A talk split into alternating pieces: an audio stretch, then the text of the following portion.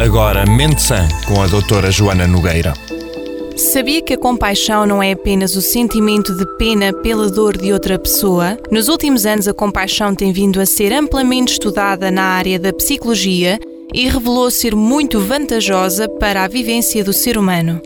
Para sermos compassivos, para além de compreendermos o sofrimento do outro, precisamos de perceber como podemos ajudar e, acima de tudo, fazer o que está ao nosso alcance para isso, sem esperar nada em troca. Naturalmente, existem pessoas mais propensas a sentir compaixão do que outras, mas na verdade a compaixão pode ser ensinada.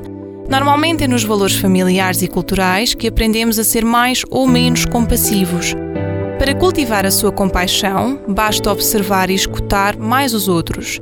Estar atento a situações de injustiça, percebendo como poderia ajudar a superar, libertar-se do preconceito de sentir compaixão pelo outro e até mesmo relatar ou apontar situações do seu dia a dia em que sentiu compaixão por alguém ou por alguma coisa. Mas afinal, quais são as vantagens de fomentarmos a compaixão em nós? Elas são várias e já muito estudadas e aplicadas no mundo do bem-estar emocional e da saúde mental. Pessoas com maiores níveis de compaixão têm maiores níveis de regulação emocional.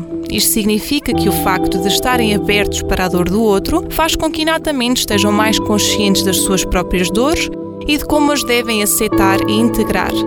São pessoas mais disponíveis a dar felicidade aos outros sem que isso afete a sua própria felicidade, não alimentam ressentimentos, não têm tendência para julgar ou apontar defeitos, têm a capacidade de elogiar, mesmo que as coisas não estejam perfeitas. A compaixão promove esta capacidade de, ao sermos altruístas, entendermos que também nós precisamos de ser compassivos connosco próprios, aceitando que nem sempre fazemos tudo bem, nem sempre somos os melhores e, no final, tudo resulta na mesma. Assim, observe o seu dia a dia, quais os momentos em que sentiu compaixão e tente entender o que derivou dela, se aprendeu alguma coisa ou se simplesmente se sentiu melhor no final desse momento. Como em tudo, desenvolver compaixão e observar os seus efeitos positivos é um processo que necessita de tempo. Ela tem vantagens que pode não encontrar logo de início, mas que com o tempo compreenderá o quanto benéfica poderá ser para si próprio. Pelo facto de poder ser ensinada, se preferir perceber como poderá ser mais compassivo e como isso ajuda, uma psicóloga pode auxiliar este processo.